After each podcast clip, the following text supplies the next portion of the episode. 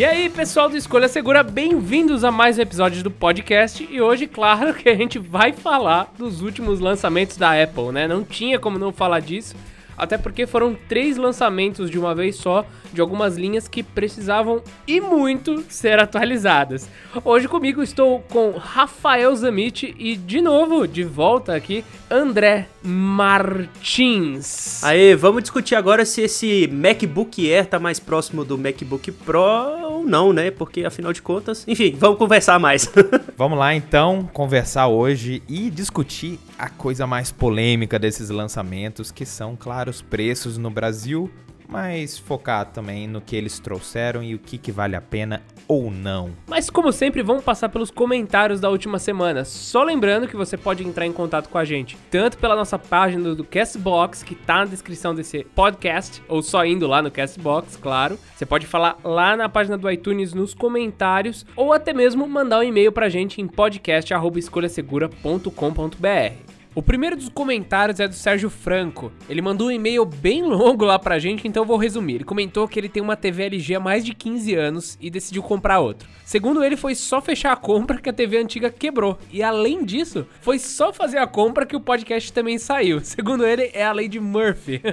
então ele teria informação antes de comprar e ele não teve por causa da lei de Murphy. E ela não é uma lady, é uma lei. Enfim, ele pegou uma LG UK6520, que deve ter chego desde então, né? Já passou uma semana, uma semana e pouquinho.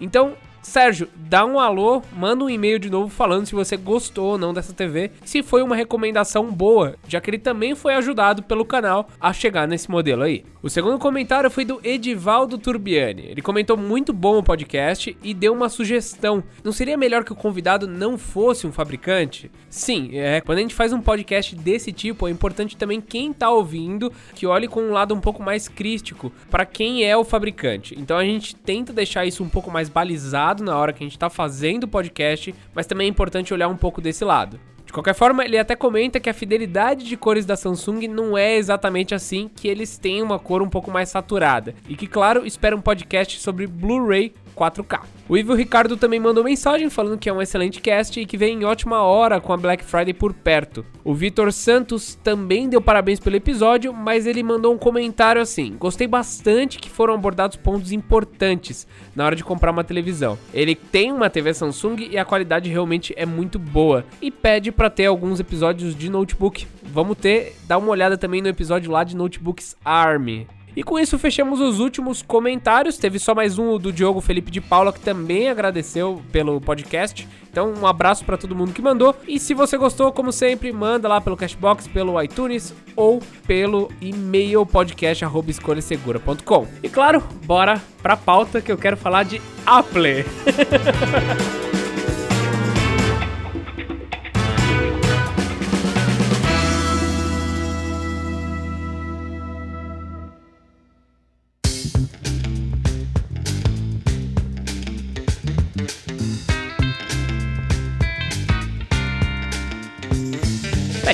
começar, vamos situar um pouco vocês. O lançamento de todos os equipamentos que a gente falou aqui foi feito no dia 30 de outubro. Foi um foco um pouco mais criativo, então já no convite da Apple já tinha esse lance de vários logos diferentes feitos em vários, é, várias cores, vários artistas, etc. Porque é justamente um upgrade da linha um pouco mais. Não é Pro, né? Tem uma mescla de equipamentos de entrada, equipamentos Pro. Mas enfim, acho que foi uma coisa muito interessante porque eles começaram abrindo lá a apresentação mostrando como que as pessoas usam o Mac, né? Até porque o primeiro lançamento que eles mostraram foi o novo MacBook Air. Não, sem dúvida eles colocaram isso daí na frente porque era um que precisava de uma atualização há muito tempo. É engraçado que ele tinha um design, ainda é um design bacana. Você, você que usa até, até pode falar isso também. Eu acho que é um design que ainda é moderno, só que era ultrapassado simplesmente pelo fato de tá antigo, tá há muito tempo na linha. Então foi uma coisa bem-vinda e seguiu também esse deu tom pro resto da apresentação que a gente vai colocar de renovar a linha toda, né? E esse negócio de renovar a linha tava muito presente porque, enfim, o MacBook Air já não recebe atualização há muito tempo e eles deixaram muito perto do que é atualmente o MacBook, né? O MacBook de 12 polegadas lá.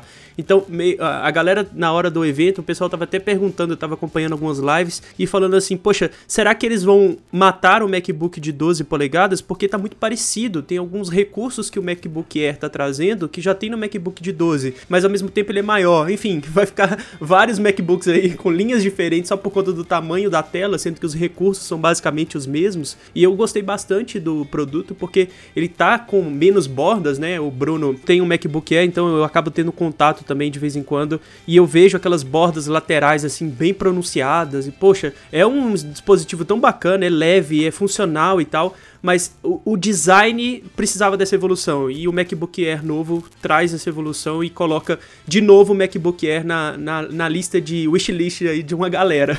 É, acho que eu vou contextualizar aqui o MacBook Air antigo para quem não tem tanto contato. Eu uso esse computador há dois anos. Ele é um modelo de 2015, então assim, esse design dele já é acho que de 2013, se eu não me engano, mas daí eles deram umas atualizadas no equipamento, né, no hardware. Então, o meu já é um Core i5, deixa eu só dar uma olhadinha aqui, que eu acho que é de quinta geração. Eu lembro que eles já atualizaram até acho que para sétima, se eu não me engano. E o engraçado é que assim, o MacBook Air como um all-around, assim, um computador para fazer tudo, mas não conseguir fazer nada, ele para mim é, é a melhor opção, claramente, assim, ele é a melhor opção. Por quê?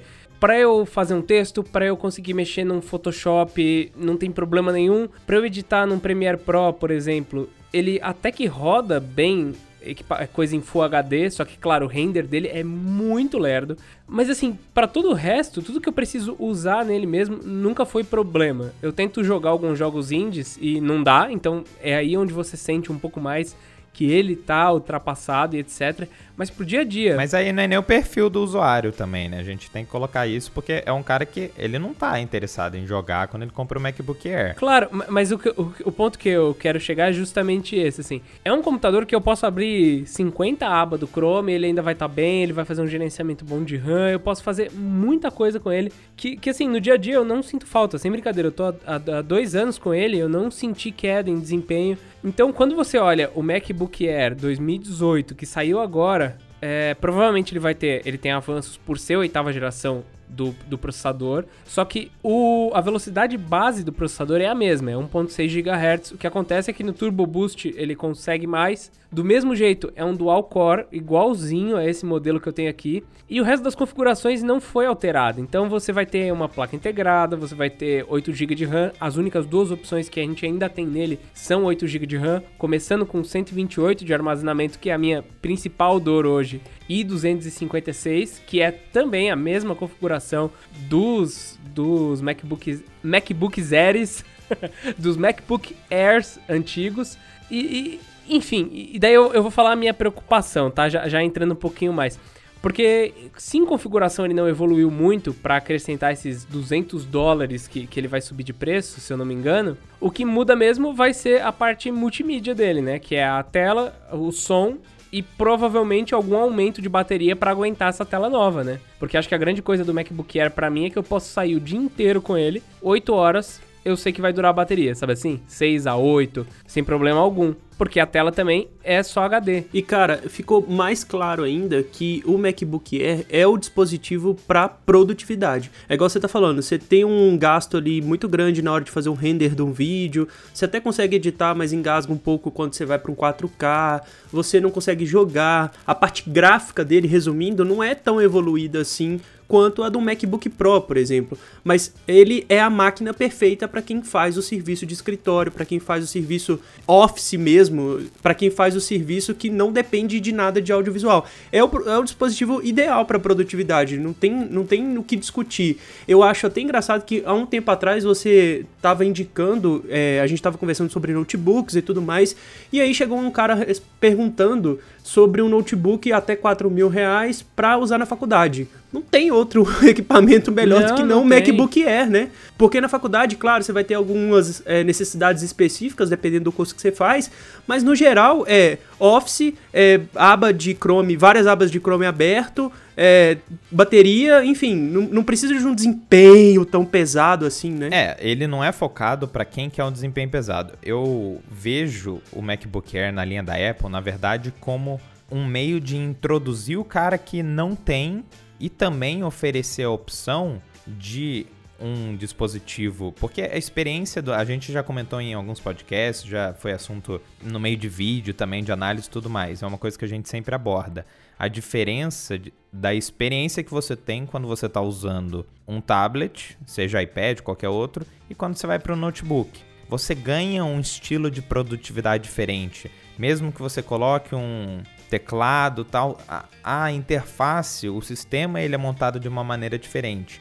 Então, o MacBook Air ele vem com uma proposta muito agressiva de ser um produto extremamente portátil, com um design muito bacana, sempre teve, né? Então, agora com essa atualização, ele tem uma tela que, a, que fica de acordo com a linha. Então, é o que você tinha comentado, André. O MacBook de 12 polegadas não faz mais sentido. Ele a tendência é ele meio que deixar de existir. Porque o MacBook Air, ele já tem, ele dá experiência. Qual que é o negócio? É vender o macOS, eu acho, com o MacBook Air. Ah, não, tem, tem, tem o lance que tem muita gente que só precisa do básico, sabe? A gente tá achando que todo mundo é pró, não é. Tem, vende muito não só pelo preço, mas porque precisa, né? Como vende muito Core 3. E é justamente, não é o foco dele. É, não é ninguém vai querer renderizar vídeo, ninguém vai querer jogar. E o que, que ele mostra? A otimização do macOS. Isso é. Você tem um dispositivo que não precisa de um hardware parrudo. Aparentemente, assim, você tá comentando das especificações, ah, a mesma frequência, mas são quatro gerações, então é um processador muito mais rápido, muito mais econômico, apesar de não parecer tanto no papel. Então, ele vai representar uma coisa. Foi uma atualização necessária, ainda mais pelo fato da tela tá completamente ultrapassada. Já tinha tela retina no, nos Macs, então nos iMacs, né? Aquele grande do desktop. Então ele estava muito para fora. Você olhava, quando você pega um MacBook Pro, você pegava um MacBook Pro e você ia pro Air, o primeiro impacto era da tela.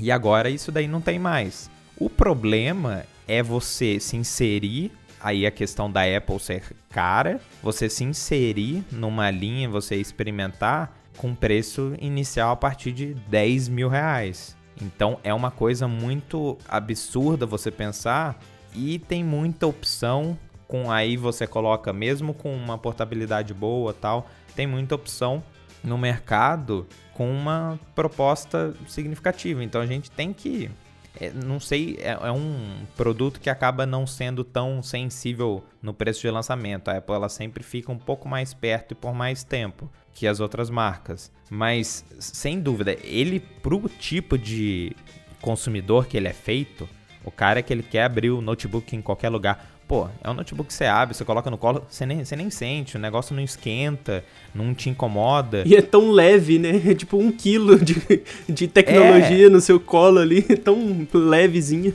Então é uma coisa feita para meio que ser invisível, não te dá dor de cabeça, é um sistema otimizado, tem boa bateria, agora tem uma tela muito boa. Não, e, se, e se você não precisa de mais, você não precisa pagar mais, né? Se você não precisa mais do que isso, realmente você não, não precisa pagar. Tipo, não tem por que alguém que é só um escritor ou coisa do tipo precisa ter um Pro, entendeu?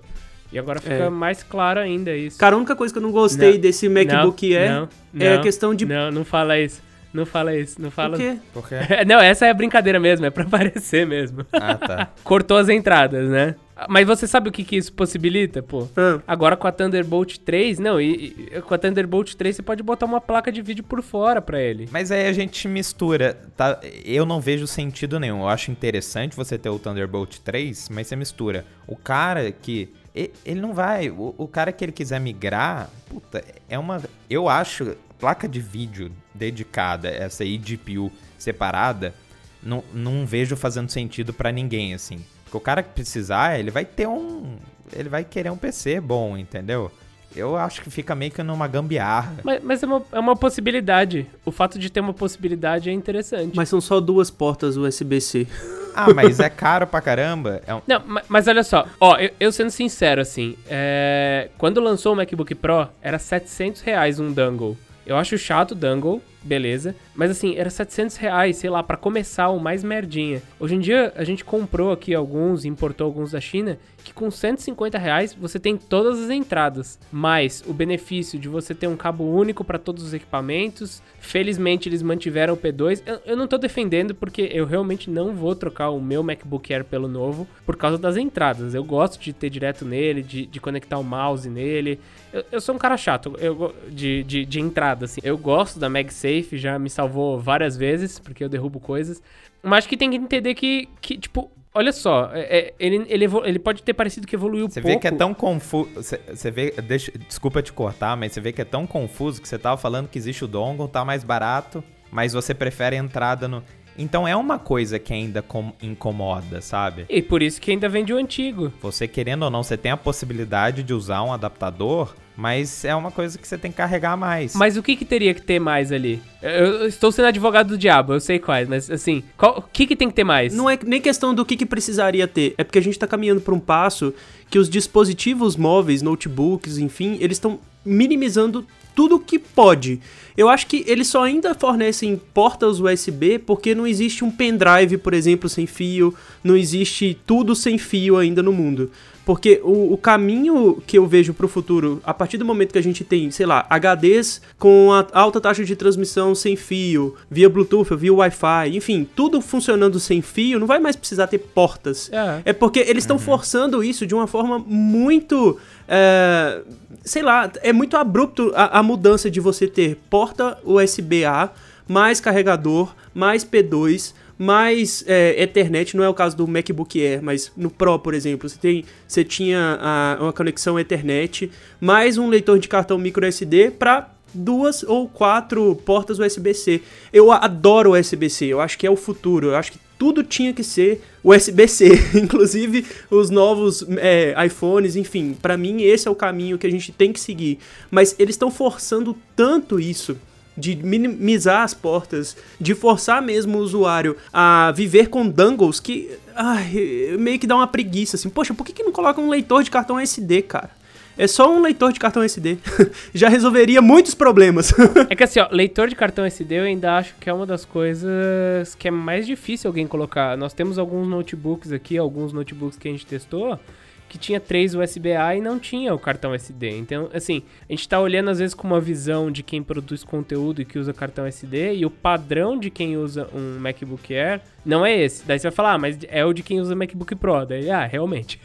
realmente nesse ponto sim. Mas aí entra o ponto de que da necessidade, justamente porque não é um cara, porque quando a gente fala de leitor, eu concordo nesse sentido.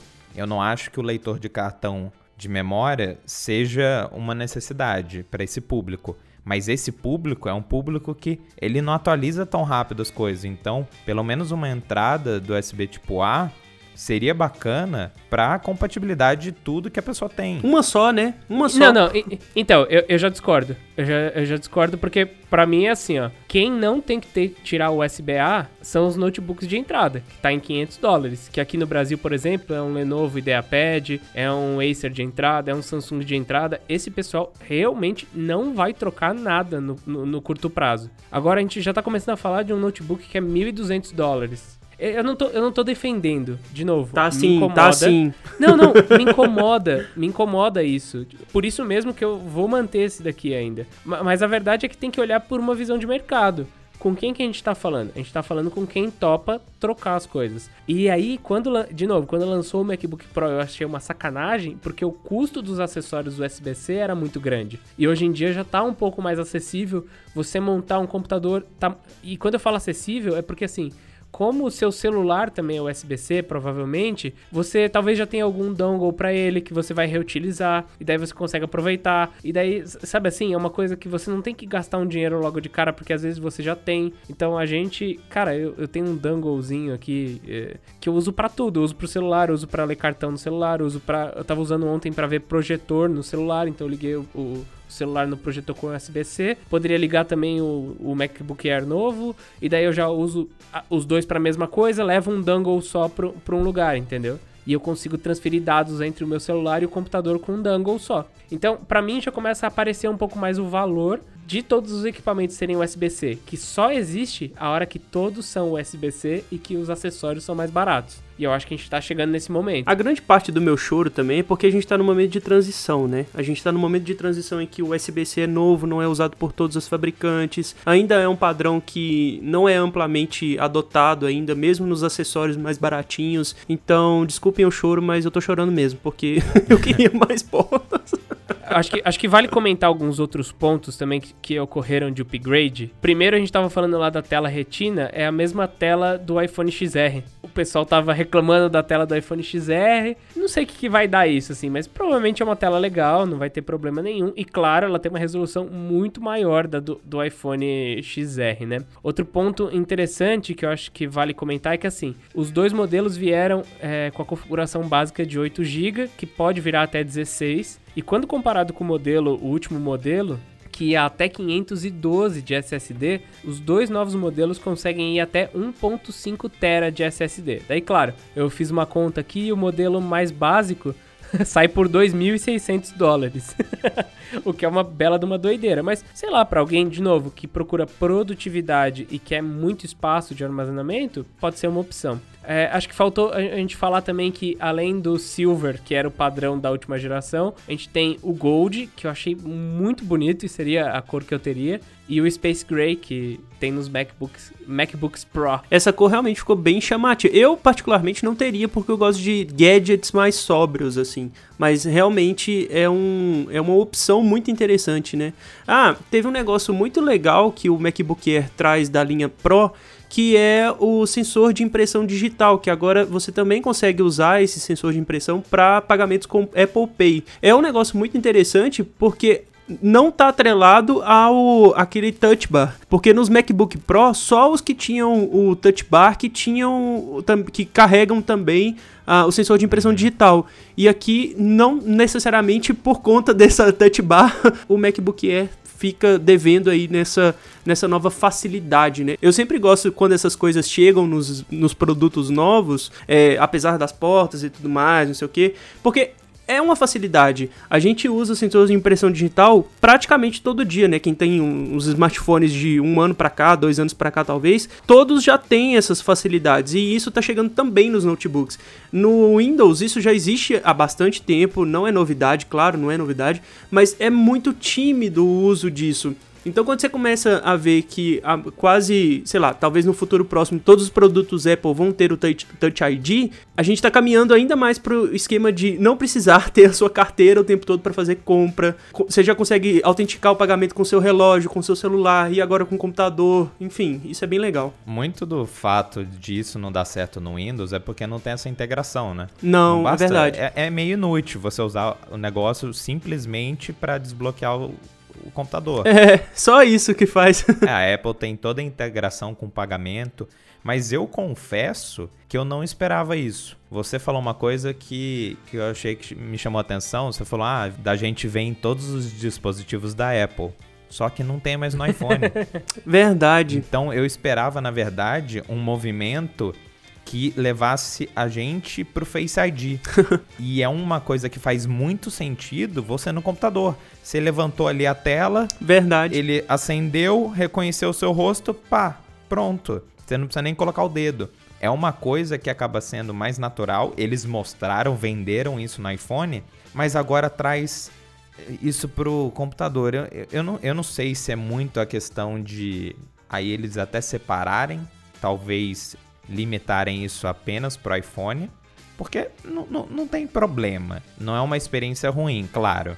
É, é, muito mais, melhor você colocar o dedo do que você escrever a senha. Você sabe que a próxima geração do MacBook Air, então, vai ter o, o Face ID, né? Você já tá ligado nisso. então, mas ao mesmo tempo, não sei qual é a limitação do tamanho ali, porque talvez o espaço para colocar seja até fino demais do que é num smartphone que é um pouquinho mais grosso do que a tela ali. Nossa, Rafa, ter. imagina um MacBook Air com Note. Meu Deus. ah. Não, ia ser é, ruim, ainda, ainda, bem que ele já tem a, a, a, barrinha preta ali em volta. Isso que eu achei que, que aí foi uma mudança legal no design, que o, a borda hoje, na verdade a borda nem diminuiu tanto, é que a borda agora é preta, né? É o vidro. Então dá a impressão de ser uma coisa mais imersiva. Até uma coisa que eu achei bacana, o que, que eles poderiam ter até cagado, é no dourado lá. Imagina o dourado com a frente da tela igual ao MacBook Air hoje. um negócio em volta do. Puta, não ia ficar legal. Então fica um uma coisa bem sóbria, bem no estilo MacBook Pro mesmo. Aliás, vocês comentaram de Note, eu acho que até o, a hora que a gente for passar pro iPad Pro, eu acho que até o lançamento do iPad Pro sem Note nenhum mostra como, na verdade, o Note mesmo, ele é justamente uma fase, uma, uma, uma fase pelo qual os modelos da Apple estão passando para conseguir chegar em uma tela, é, mais espaço de tela, mas que é, de novo, é. justamente uma fase. Porque se eles implementassem isso tanto no iPad quanto no novo Mac, por exemplo, Daí mostraria que é uma estratégia, que é tipo, que é unificar a experiência em todos os que é loucura, né? Pá, pá, pá, pá, pá, pá, pá, Mas não é, entendeu? É só pra passar. Acho que daqui uns dois anos a gente cai fora do Note. Eu falo isso dois anos porque a estrutura da Apple é muito grande para eles fazerem outra mudança tão rápido assim em todos os equipamentos. É, mas acho que vai passar. O Note vai passar. Ainda bem. ainda bem. É, tem, tem, mais alguns pontos aqui, ó. Eu, tô, eu levantei aqui, bati tabela com tabela. E eu quero fazer uma pergunta para vocês. Seguinte, quando você olha o novo MacBook, o que aconteceu com ele? Ele diminuiu de tamanho, então ele passou, é, ele diminuiu um pouco de, de como a, a, tela dele tem menos bordas, ele diminuiu de tamanho e por isso ele passou de 1.35 kg para 1.25. É, outro ponto interessante é que a, a, memória RAM dele também aumentou de velocidade. E ele, é, como eu comentei, ele manteve a bateria, né? Ou supostamente manteve. A Apple tá dizendo que mexendo na web com o Wi-Fi, ele dura 12 horas, o mesmo do anterior. Então a Apple afirma que eles passaram de uma bateria de 54 watts hora para 50 watts para o mesmo equipamento, para o quase mesmo equipamento, com uma tela de mesmo tamanho, com mais resolução. Mas o, o, que eu queria comentar é que assim, ó, quando você olha esse MacBook Air novo, ele tá com uma tela de igual resolução ao MacBook Pro, ele tá com memória RAM muito parecida com a do MacBook Pro,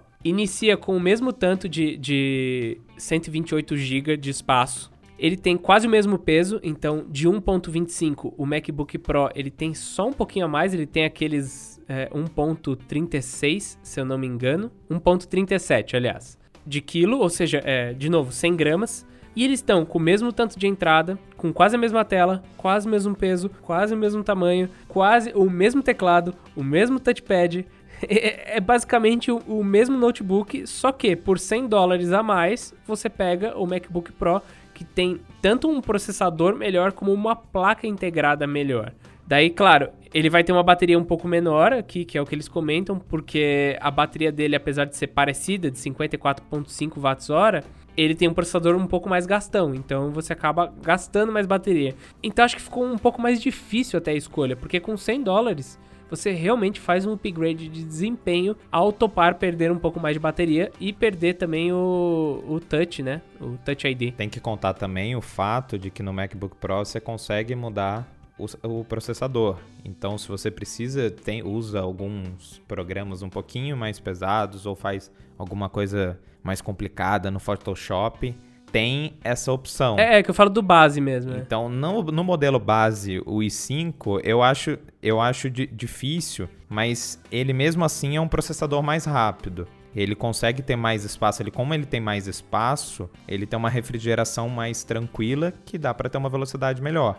Então, ele, ele nativamente, assim, sem mexer nada, já vai dar uma experiência um pouquinho mais rápida. Por mais que pareça, ah, os dois são i5, mas não, não é a mesma coisa. É, ele já começa em um clock maior, ele topa gastar mais. É, enfim, é mais comparando com esse de base, fica muito, muito parecido, muito complicado até escolher, né? É, tá difícil agora escolher, né, entre um MacBook Air bacaninho e um MacBook Pro é, mais básico, mas um negócio muito interessante desse anúncio, e eu acho que a gente já tá, já falou bastante de MacBook Air e a gente pode passar para o próximo ponto, que é puxar aqui a atualização do MacBook Mini, que também era um dispositivo que há muito tempo não recebia atualização, e pessoal, é de fato um dispositivo para uso profissional. Não é é aquele MacBook grandão com tela e tudo mais já integrado, mas é um MacBook, assim, no meu ver, né, na minha concepção, é um dos MacBooks profissionais mais acessíveis, né? Mas me fala aí, o que, que vocês acharam do Mac Mini? Porque particularmente eu acho que é o computador Apple para profissionais mais indicado, né? Hum, é, é interessante porque a gente já entra na primeira polêmica. Porque o MacBook Air, o que, que a gente tava discutindo bastante, que todo mundo meio que, cada um com sua divergência, que é a questão das portas. O Mac Mini, ele me surpreendeu quando mostrou Sim. na apresentação a parte traseira. Sim, Ele me surpreendeu que ele tem tudo. tudo que precisa. Eles não deixaram, não deram migué em nada. Tem o botãozinho lá no mesmo estilo que era atrás, então ele é aquela caixinha bem bonita, bem discreta. É pra ficar escondido ali sem nem perceber que existe. Aham. Tem o botão power, tem a entrada de força, tem o cabo pra internet. Imagina se eles tivessem tirado, porque é uma experiência de desktop. Sim. Mas eu não duvidava que pudessem, sei lá, tirar e fazer só Wi-Fi Cara, quatro Thunderbolt. deixou o cabo de internet e com compatibilidade para rede de 10 gigabits. Então é um negócio que realmente, ó, a gente tá falando com o público mais exigente. Se eles colocaram isso na apresentação, é um cara que eles querem atrair. Quatro portas Thunderbolt 3, tem o HDMI, essa questão da compatibilidade com outros dispositivos também se mostrou importante, porque nem todo mundo quer a dor de cabeça de ficar trocando o monitor porque comprou um novo. Sim. Então tem compatibilidade com TV também, pô, é um dispositivo muito bacana se você quer plugar na TV para alguma coisa. E ainda manteram dois USB tipo A. Isso eu achei muito bacana. E o P2? E o P2 que a gente não pode esquecer, porque você tá na experiência ali de desktop, não tem o porquê você tirar esse tipo de conexão. Mas eu achei muito bacana que me surpreendeu mesmo foi eles terem deixado os dois USBs tipo A. O que, que vocês acharam? Olha, em termos de conectividade, eu tô satisfeito. Se o MacBook Air tivesse tantas conex- conexões assim, eu estaria mais satisfeito com ele, não estaria chorando tanto. Mas é claro, tem toda aí a, a preocupação de, do foco, né, do produto. E eu acho que pro ramo profissional vai atender aí até o pessoal mais exigente mesmo, o pessoal de agência que trabalha muito com conexões, enfim, precisa disso. Um ponto bem interessante desse carinha é que ele já tem um Core i7 de 4.6 GHz, né? Então já é aí uma, uma geração nova de processadores, né? Os novos processadores da Intel. Tem a memória RAM vai até 64 GB, você consegue colocar até 2 teras de SSD se você quiser, e se você tiver grana para poder pagar isso tudo. então é de fato um equipamento para o pro profissional mesmo que não quer aquela tela ou sei lá, tem gente que usa telas diferentes, talvez uma referência, um monitor de referência de cores melhores, enfim, padrões diferentes tamanhos e não quer ficar limitado ao Mac, né, que mesmo tendo uma tela de 5K, não, talvez não é, não encaixa ali na produtividade do cara. Então eu gostei muito desse produtinho. Acho que uma palavra resume o que aconteceu aqui, que é necessário. Então, o Mac Mini, eu não sei exatamente as vendas dele, a Apple pelo menos não abriu as vendas dele nos últimos relatórios que ela fez de, de investidores, que eu olhei já para alguns, alguns outros vídeos que a gente fez. Então, ela não abre, ela deixa Mac como se fosse tudo junto, então eu não tenho exatamente uma noção disso. Mas assim, o Mac Mini, ele entra dentro da estratégia para algumas pessoas que eles não não querem ter aquele, aquele super notebook grande, o iMac ou coisa do tipo. É um equipamento que você consegue até mesmo deixar ele ali conectado na sua casa, arrancar, levar pro trabalho. E eu já ouvi gente que faz isso, tipo, eles levam o Mac Mini pro trabalho. E é tão pequenininho, né? É, então, e ele serve não só pra isso, como eles comentaram muito de quem usa eles pra servidor, pra pra um monte de coisa, assim, sabe? Você, ah, cara, vou pro sítio, eu consigo levar ele e montar na TV do lugar, sabe? Sabe umas pirações assim? É, Dá pra fazer, ao mesmo tempo em que você separa ele que, tipo, ah, ele realmente é trabalho, ou coisa do tipo. Enfim, era muito necessário porque tava muito defasado o equipamento anterior deles. E ao estar defasado, ele não só virava chacota, né?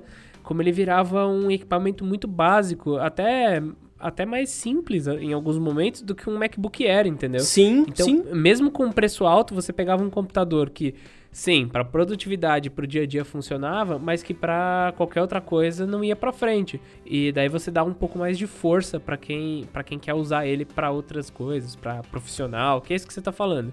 Eu achei um ponto bem importante para a empresa, porque eu já vi alguns casos de estudo onde trocar computadores Windows para MacBook, apesar do custo inicial maior, foi melhor no longo prazo, tanto pelo suporte técnico que teve que ser menor, tanto em ajudar as pessoas a resolver as coisas, quanto em dar pau mesmo, né? Aham. É, até porque parece que ele parece que realmente ele se deteriora menos com o tempo, o software da, da Apple. Você comentou um tempo atrás de um movimento da IBM, né, em trocar alguns, Foi. alguns sensores de PC para Mac, não foi isso? Foi, foi esse o case que eu vi que quando acabou o contrato deles com a Lenovo, porque eles venderam a parte dos ThinkPads para a Lenovo e tiveram que usar, eu não lembro quantos anos, acho que 15 anos eles tiveram que usar a ThinkPad como parte do contrato. E daí quando acabou isso, eles fizeram uma troca em massa para MacBooks. E eu lembro que antes disso você ainda tinha uma opção de trazer o seu próprio device e muita gente levava Macs.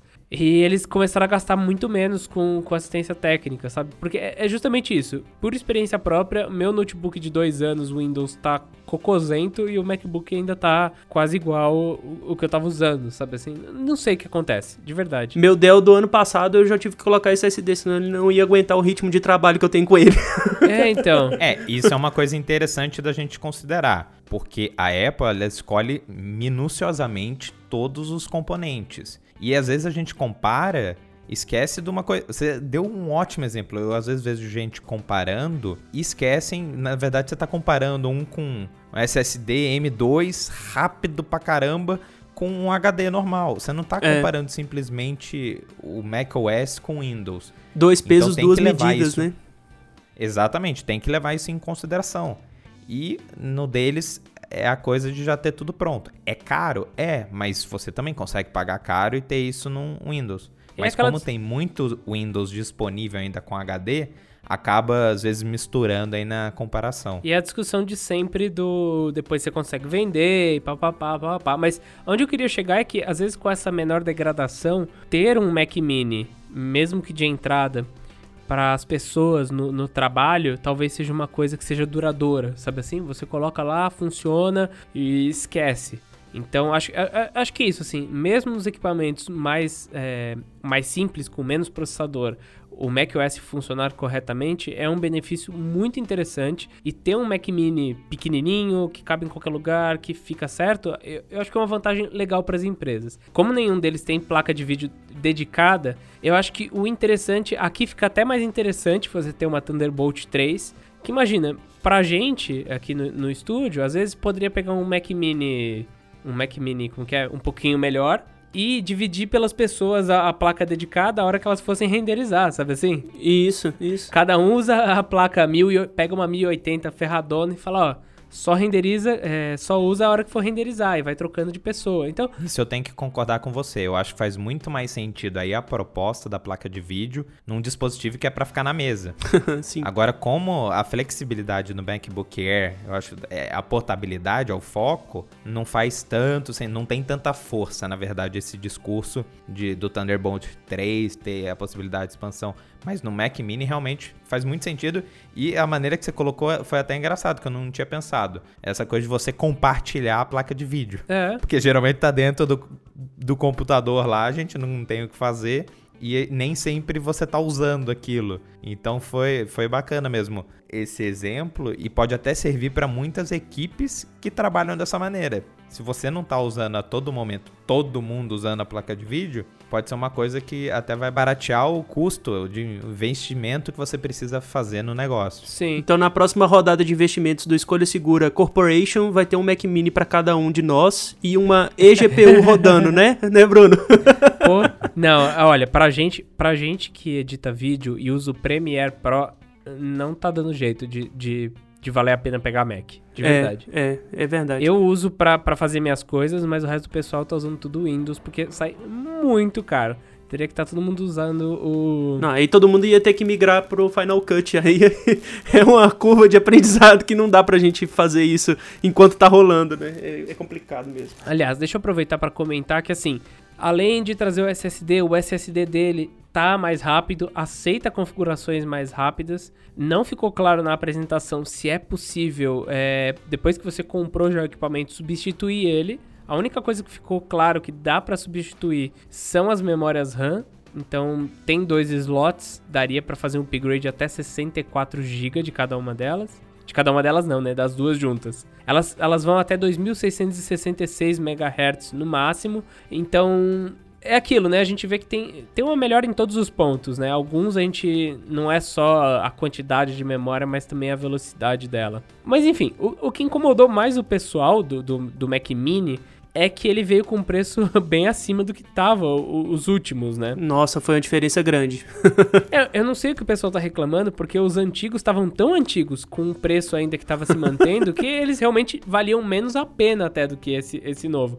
Mas, pô, é, veio muito caro, né? Ele passou, se não me engano, de 500 dólares, que era o padrão do inicial do, do, do último, para 800 dólares. Aqui no Brasil, ele tá começando em 6 mil e poucos reais. 6.999, aliás. Ah, mas, mas se você pagar à vista é só 6.300. para um equipamento que é Core 3. E o acessório que vem na caixa é só a, a cabo de alimentação. Não vem, não vem mouse, nada, não vem teclado, nada. não vem nada. É só o Mac Mini e a... Então é isso. Você vai pagar 7 mil reais num PC sem placa dedicada com um Core 3. Com 7 mil você monta um PC de mesa, assim, Faz é... aquele Hackintosh topzera. É, seria um palavrão eu falar como você montaria uma máquina boa com isso. E, e, tá complicado, assim, principalmente aqui no Brasil tá muito complicado. É, a gente tá falando bem dos equipamentos fingindo que eles são de graça. Acho que é o melhor. Vamos deixar pra falar dos preços no final e aí a gente fica triste no final do episódio.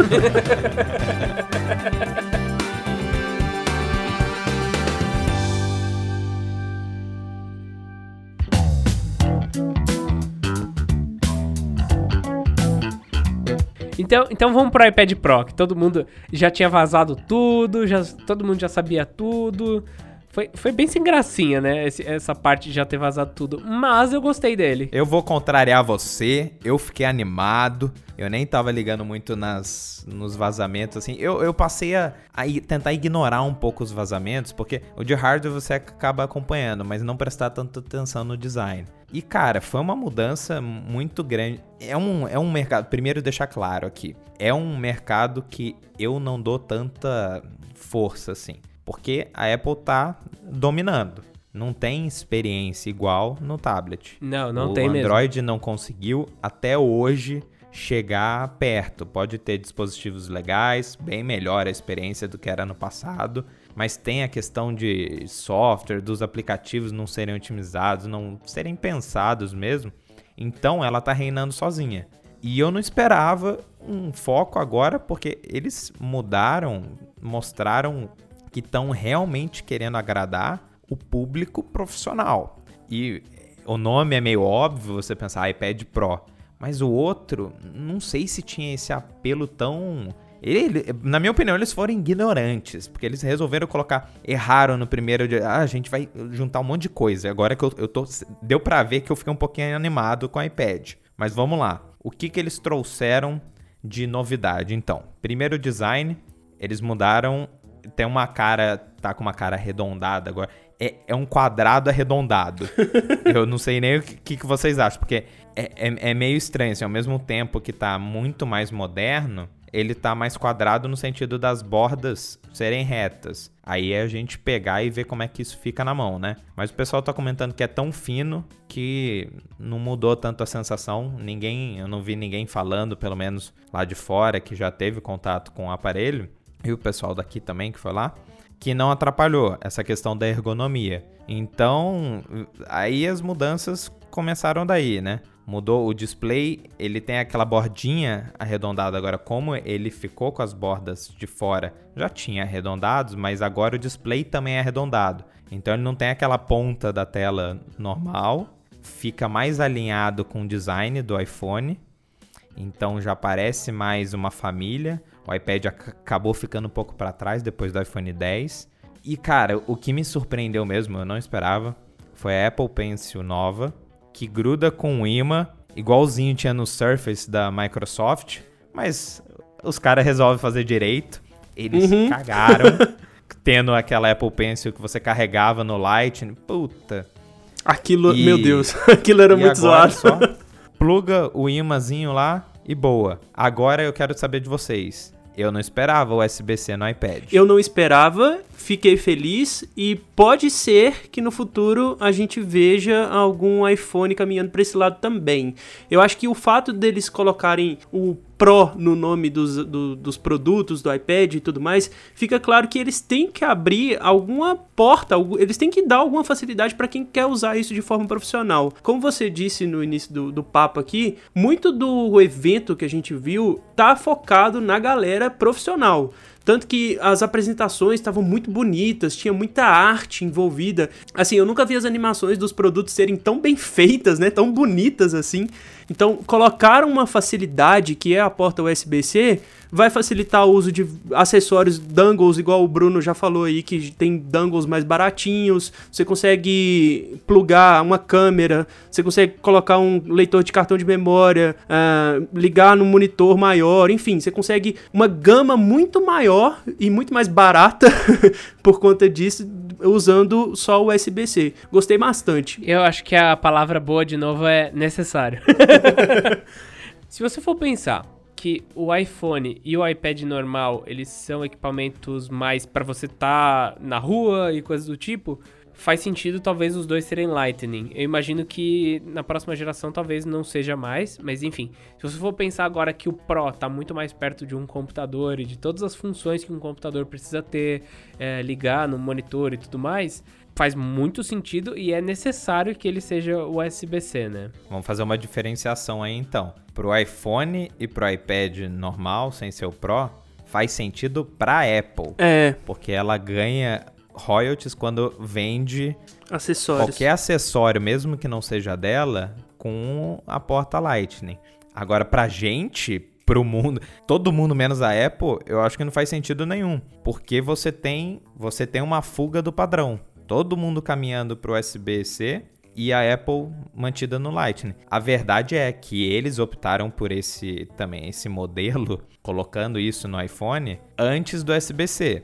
Então eles tiveram uma entrada melhor antes do que a gente teve no Android, por exemplo, que era o micro USB. Tem que se justificar também isso. Eles avançaram um pouquinho mais rápido que o mercado e puderam ganhar. Agora realmente surge essa essa esperança, porque eu ah, talvez eles fiquem nessa encruzilhada entre tirar o Lightning de vez, não ter mais na linha da Apple, partir para um padrão que está se mostrando melhor e largar a mão disso por conta porque eles já lucraram, né? O tempo que tinham que lucrar. Se eu não me engano, foi o quê? Foi no iPhone 5 que o Lightning entrou.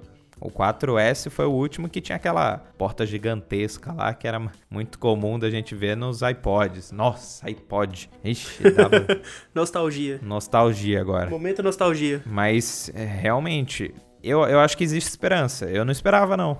Então, vamos ver o que, que eles trazem em relação a conectividade no futuro. É porque aquele negócio, né? No, nos computadores faz sentido pelo, pelos dongles e tudo mais. Agora, num, num dispositivo como um tablet ou como um smartphone, era para reinar, vai, a superioridade da Apple, por assim dizer, né? Usar o padrão. Mas só deles colocarem um dispositivo que com essa porta USB-C que não é um computador, eu acho que já é um grande passo. Pode ser que não na próxima geração, como o Bruno falou, a gente veja um USB-C, até porque vai ser talvez o iPhone 11, não sei, mas talvez no S do iPhone, do próximo iPhone, a gente já tenha um dispositivo com USB-C e aí vai ficar legal, porque a maioria dos dispositivos eletrônicos ao nosso redor terão uma única conexão. Olha que, que máximo isso. Imagina que da hora isso, cara. Eu, eu, eu tô realmente empolgado com USB-C. uma, uma coisa que eu acho interessante é que o iPad 8 ele tá muito forte. Assim, ele tá muito potente. Eles pegaram o A12 Bionic e fizeram o A12X, né? Que aqui não é 10, aqui é X. E cada lugar um X é uma coisa. Mas enfim, ele tá tão potente que o pessoal tá comparando ele com alguns MacBook Pro anteriores. Da hora. E a verdade é que assim, ó, para mim tem um problema, que é eles estão com um processador tão potente que já não tem mais o que fazer com ele. sendo bem sincero, o iPhone é a mesma coisa, velho. Você tá com um celular muito parrudo, é um PC no seu bolso. E daí o que você tá fazendo é processar a imagem, que isso são coisas legais, acrescentando alguns pontos de IA, que são coisas legais, acrescentando AR, que são coisas legais, mas que, na verdade, eu acho que tá até sendo desperdiçado, né? O que eles estão tentando fazer é, Photoshop tá vindo aí completo pro, pro iPad, e isso vai trazer muita gente para ele, mas não tá vindo só pro iPad Pro.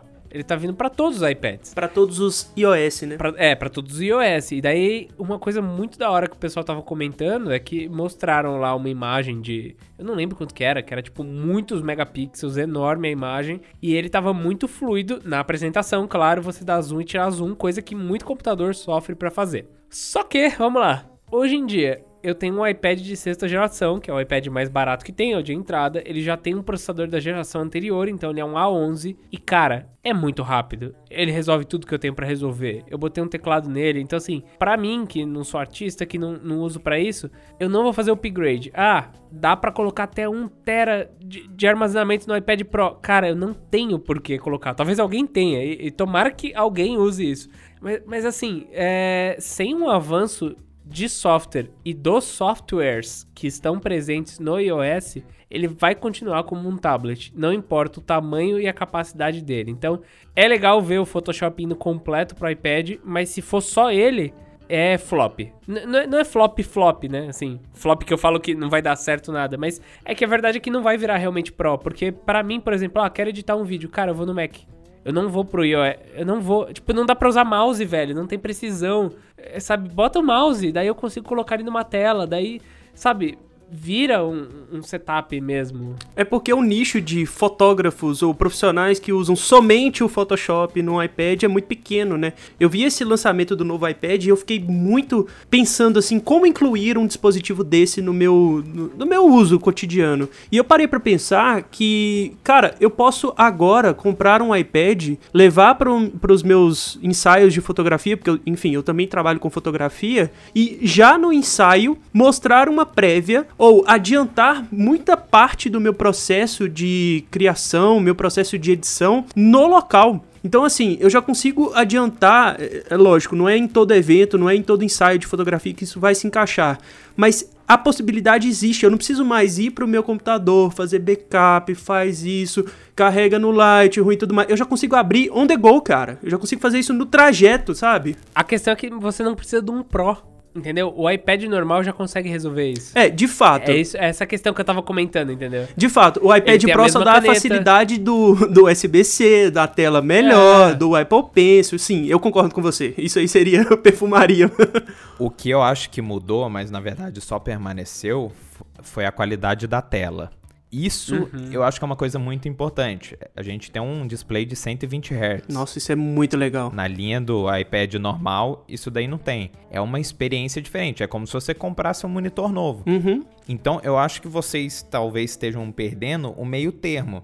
Eu não vejo o cara, por exemplo, ter um iPad Pro e um MacBook Air ele vai, é um cara profissional, a gente tem que colocar. Ele ganha dinheiro, ele ganha vida usando computador, tablet, é os produtos da Apple. É o que ele faz. Ele usa isso para ganhar vida. Agora, o MacBook Air não é suficiente para ele.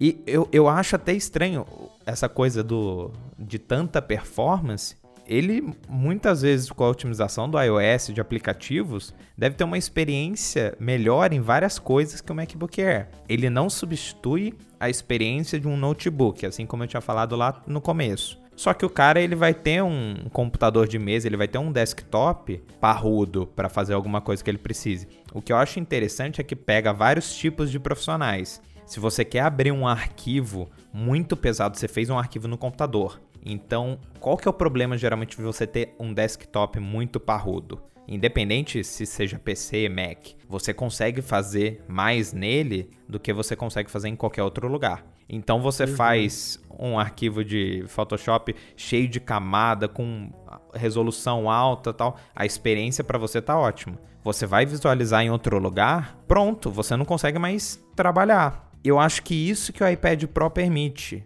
Você pelo menos visualizar absolutamente tudo que você consegue num iMac Pro nele. Então tem essa coisa de você ficar despreocupado. Não interessa se é um vídeo em 6K, 8K, não sei o que, ele vai visualizar tranquilo no iPad Pro.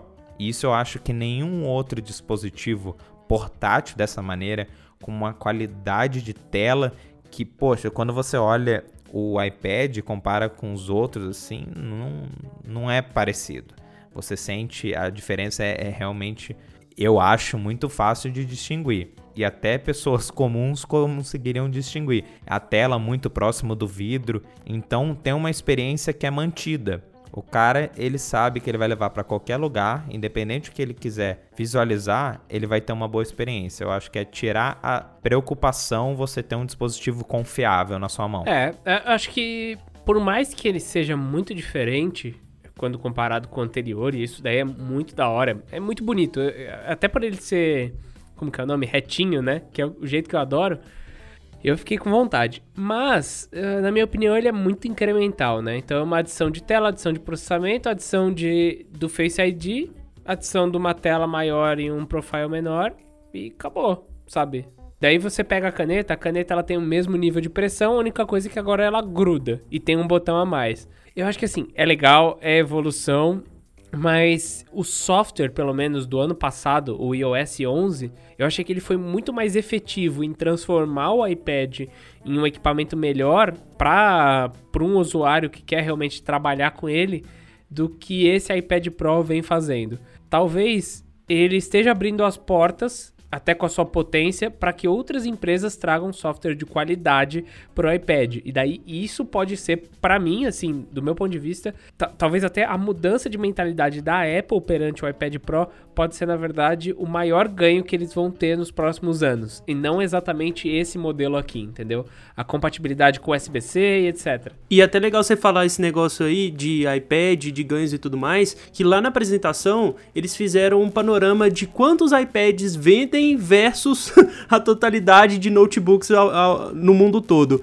Cara, tem 44,2 milhões de iPad na mão da galera aí, e o primeiro notebook que aparece abaixo disso é HP com 36.9 milhões, ou seja, já se vende mais iPads do que notebooks da HP, por exemplo, no mercado que até pouco tempo atrás não existia iPad, né? Complementando o que o Bruno falou, eu acho interessante a gente diferenciar e até mostrar o ponto que hoje a gente chegou e é o que mais pode influenciar talvez uma abrangência desse nicho que é o tablet está muito maduro. O hardware, é, a gente tem que pensar também qual que é a expectativa. Você fala sempre na mudança incremental tal, mas é o que tem. Não vai ter uma coisa que simplesmente vai mudar a vida. Eu acho que a gente não pode ter essa expectativa. E a gente observa também o software tendo um impacto maior. Então a Apple abriu mão de muita coisa quando ela trouxe o iOS novo, com a possibilidade de você. Eh, o gerenciador de arquivos era uma coisa ridícula pensar que ainda não tinha num dispositivo um pouco mais voltado para o profissional, mesmo antes de não ter o Pro, né? Já tinha o iPad Air, que era um pouquinho mais parrudo na época. Independente disso, era uma bela de uma dor de cabeça. Você pensar que não tinha essa possibilidade de gerenciar arquivo no iPad. Então, tirar essas coisas básicas e agora realmente eles vão mudando algumas coisas. O que foi uma surpresa? o USB-C, que já abre uma porta que o iPad Pro não tinha antes, de você conseguir usar mais dispositivos, mais adaptadores. Então, eu acho que tem coisas a se considerar que a gente acaba focando nas mudanças incrementais, mas na verdade eu acho que o USB-C seria o maior destaque, porque ele tira um monte de dor de cabeça que você tinha com o iPad Pro, que sim, já tinha uma performance muito superior aos outros tablets. Na verdade, só aumentou a distância e deixou perto de notebook. E comparou também uma coisa que a gente tem que comentar, né? Que na apresentação eles inclusive compararam o potencial gráfico com o Xbox One S. Caramba. Deram um exemplo até do NBA 2K que tava feio rodando lá, falando que era parecido e tal. Lógico que a gente aí pega na experiência, o console é completamente diferente. Mas só de você pensar que tiveram a ousadia de comparar um iPad com um console na questão gráfica. Então o negócio tá ficando muito agressivo e vai chegar uma hora que vai meio que sei lá, tudo nivelar, assim, vai ser tudo bom pra caramba e a gente não vai se preocupar com nada, não sei. Mas, ô Rafa, quando eu falo que é incremental, incremental é bom. E é, o que eu acho é que assim. Mas você falou num sentido mais desvalorizando, assim, de que não é uma mudança muito expressiva. É, não, que não é pró só por ser mais potente. Entendeu? Eles têm que fazer. Existe. A, a Apple, eles têm que fazer bastante coisa e eu imagino que eles vão fazer a partir de agora para realmente tornar o iPad Pro Pro. Você acha que não é? Eu acho, não, eu acho que existe muita coisa ainda para ser feita com todo esse hardware que existe agora, entendeu? Eu acho que ainda exi existe pouca coisa sendo feita e que existe aí muita margem para, de novo, não existia Photoshop completo até agora. E o iPad, o iPad normal e o Pro desde dois anos atrás, era extremamente completo. Completo que eu falo assim, imagina que o iPad Pro saiu sem esse OS 11 que tinha barra, que tinha tudo. Ele, ele, você entende como, como ele já tinha um hardware muito, muito foda, ao mesmo tempo em que ele não tinha nada? Tipo assim, ele não, ele não tinha nenhum software completo. Não tinha nada que usasse tal, tal poder de processamento, né? É, ele não tinha barra, ele não tinha barra, barra de aplicativo, ele não tinha aplicativo de documento. Então você fala assim, cara, como que é Pro? Entendeu? Você entende como o software fez ele ser muito mais Pro do que o hardware? Claro, o hardware possibilita isso eu acho que esse iPad Pro novo não é tão Pro quanto ele deveria ser agora. Talvez daqui dois anos ele, ele vá para um patamar em que realmente usem tudo que ele tem. Que eu acho que até uma coisa que a gente, aproveitando que a gente tá falando de console, é algo que acontece nos consoles. Os primeiros jogos dos novos consoles são tipo, eh, usando engine antiga e tudo mais. A hora que todo mundo migra pra nova engine, e, é, tipo, a, novas possibilidades se abrem. Tipo, em vez de você ter um jogo só com gráficos melhores, você começa a ter jogos com mais coisa acontecendo ao mesmo tempo. Sabe? Tipo, alguns anos depois que você já tem o hardware, você começa a tirar todo o proveito dele. Eu acho que é provavelmente o que vai acontecer. E, de novo, acho que mostra que a Apple tá querendo que o iPad realmente se torne Pro. Mas que ela tem que fazer para tornar isso. Não basta lançar. Essa acaba sendo uma solução até meio óbvia, porque você nunca vai fazer uma coisa, desenvolver um aplicativo tão pesado que não vai rodar na. Aí entra a otimização. Então hoje, se tem um dispositivo como o iPad que tem um potencial gigantesco. Então, ó, ele fala o que, que, eles, o que, que a Apple fala com isso. Pessoal de desenvolvimento aí, manda bala. Pode, lembra aquilo que vocês não colocavam? Ah, ficava um pouco pesado tal não se preocupe. Quer fazer uma versão só pro iPad Pro novo? Faça. Então, o que eles trouxeram para mim, eu, eu acho que é um dispositivo realmente profissional. Eu não vejo porém aí. Ainda mais com a mudança do USB-C e da melhoria também no, no Apple Pencil, que ficou uma coisa melhor desenhada. Antes era ridículo. E a saída do Lightning realmente me surpreendeu, porque antes não dava para considerar ele com Pro.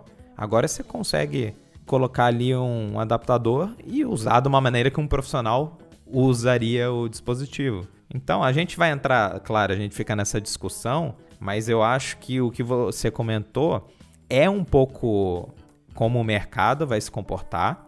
Vai começar a aparecer agora, eu acho, aplicativo exclusivo para o novo iPad Pro. É a tendência. Tomara. E vamos ver o quão ignorante ou não isso daí pode ser, entendeu? Às vezes pode ser uma coisa que realmente mude a maneira como a gente consegue usar ali o iPad. Quem sabe? Agora, ele realmente virou Pro, né? Porque o preço dele também subiu quando comparado com o primeiro modelo. Lá em 2016, quando eles anunciaram o iPad Pro, ele começava em 600 dólares e pulava até 900.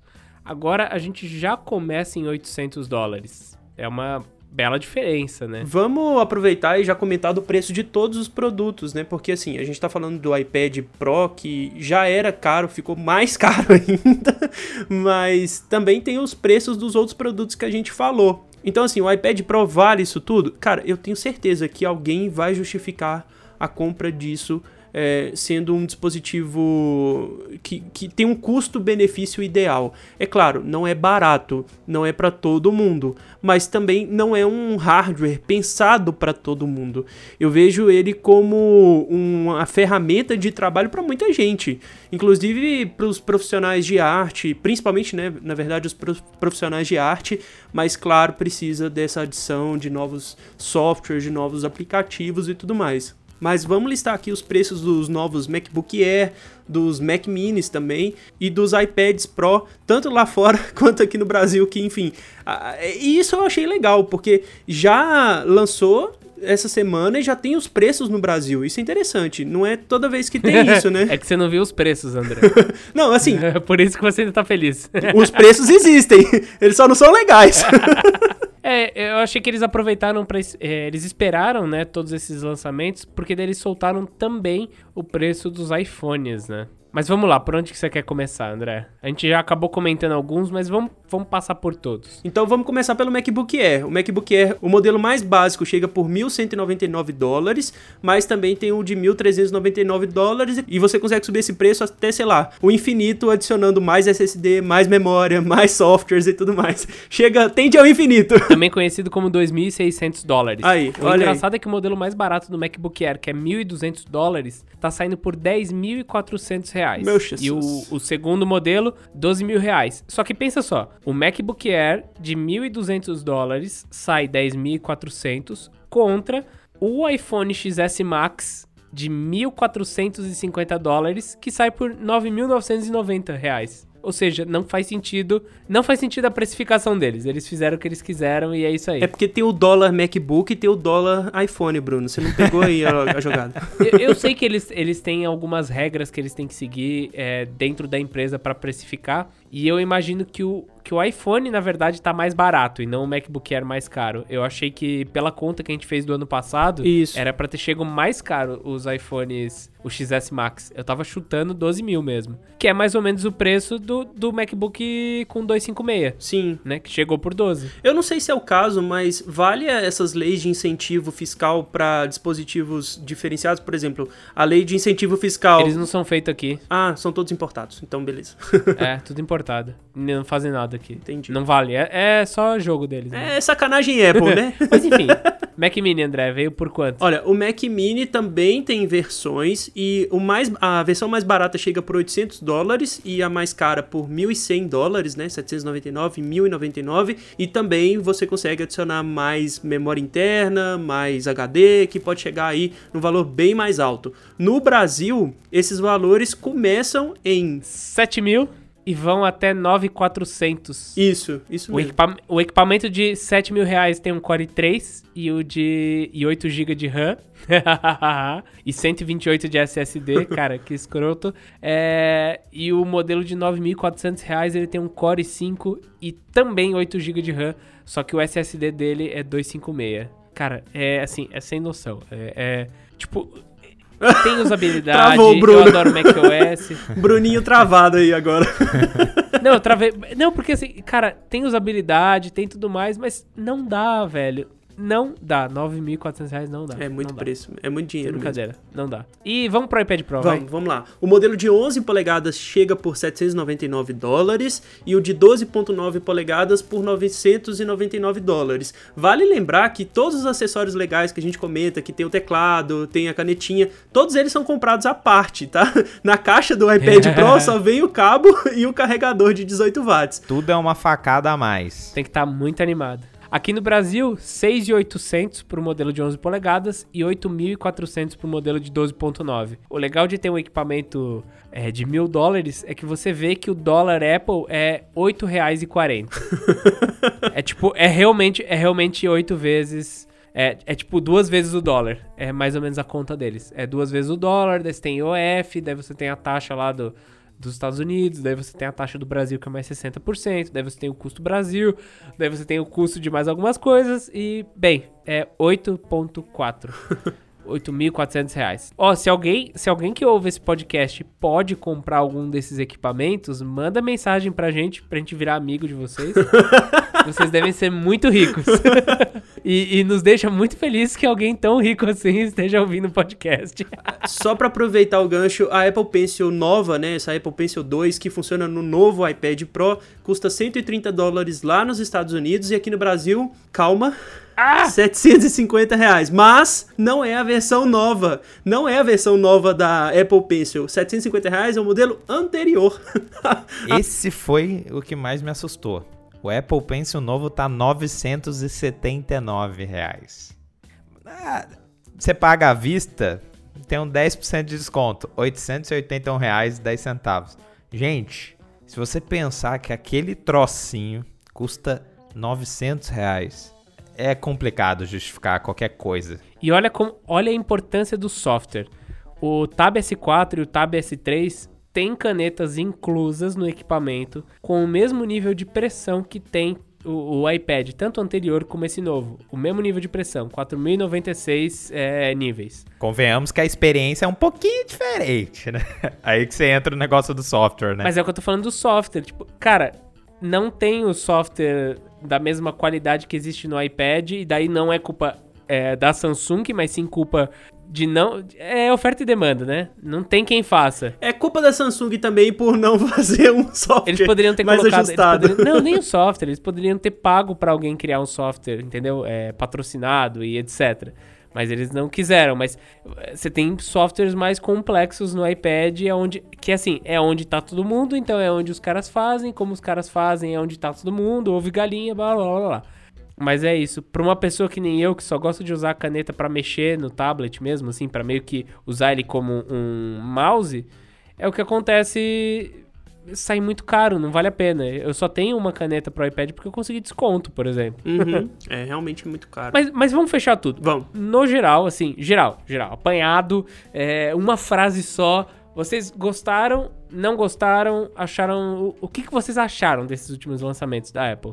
Eu posso dividir por produtos? Pode, mas bem rápido, conciso. Tá, MacBook Air, gostei, mas particularmente eu iria pro Pro. Mac Mini, gostei pra caramba, teria muito na minha casa. E iPad Pro, cara, meu Deus, eu quero muito. Mas resumindo tudo, é tudo caro, então não vou ter nada. Eu vejo que essa linha nova que eles trouxeram deixou tudo novo. Então eles conseguiram atualizar tudo. Não tem mais aquela coisa destoando. Tem o Mac Pro, mas não é outro foco, assim, é um produto diferente. Eles tiveram o lançamento do iMac Pro. Então eles conseguiram fechar a linha de uma maneira muito bacana. Eu enxergo todos os produtos com seu tipo de uso. Eu vejo um mercado aquecido para tudo que eles lançaram. O Mac Mini é a única coisa que a gente tem que ver se pega ou não pega. Agora a gente é uma coisa voltada para o mercado americano. Aqui é outra realidade. A gente só consegue ter acesso quando tiver o iPad Pro 10. Então, vai ser X, né? Mas então, eu não. É complicado. O preço aqui é muito alto, mas os produtos são bons. O problema é que só faz sentido lá fora. Olha, eu, eu no geral gostei, achei necessário e incremental em todos os, em todos os equipamentos.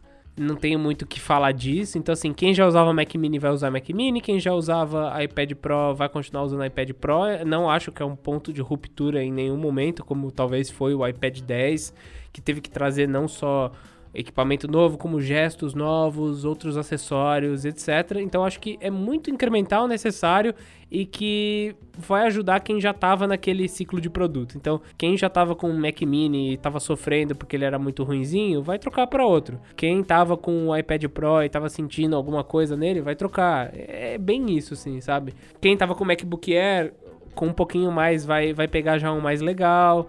Então, bem, gostei. É, quero todos, não posso nenhum. quero todos, não posso nenhum. Acho que é o resumo do, do evento pra mim. Eu acho que a gente pode fechar o. Acho que a gente pode fechar o podcast com essa frase. Quero todos. Não posso, nenhum. nenhum. É. Mas, e, putz, dá pra ver a estratégia deles subindo o preço em todas as categorias. É, isso é complicado. A gente até fez já um vídeo falando o porquê do iPhone ser tão caro. É um vídeo muito interessante, particularmente, né? Não quero fazer propaganda, mas é um vídeo interessante de ver que como que é esse ciclo de aumentar o preço. Acho que faz sentido, mas eu desgosto porque eu não quero gastar mais, né? Olhando pelo lado do consumidor eu não gosto, olhando pelo lado de empresa faz sentido. Mas, enfim, no geral, achei bom. Achei bom, achei necessário, era o que todo mundo tava esperando.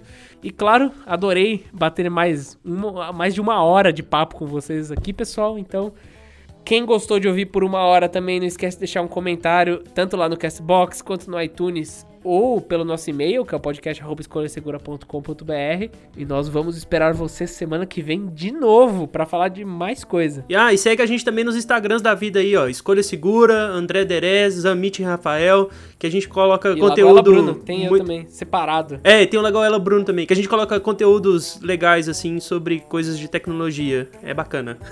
Enfim, espero que vocês tenham gostado. De novo, se pode comprar, manda mensagem pra gente, a gente quer ser seu amigo. e até mais, pessoal. Falou, pessoal. Valeu pelo papo. Até a próxima. Falou!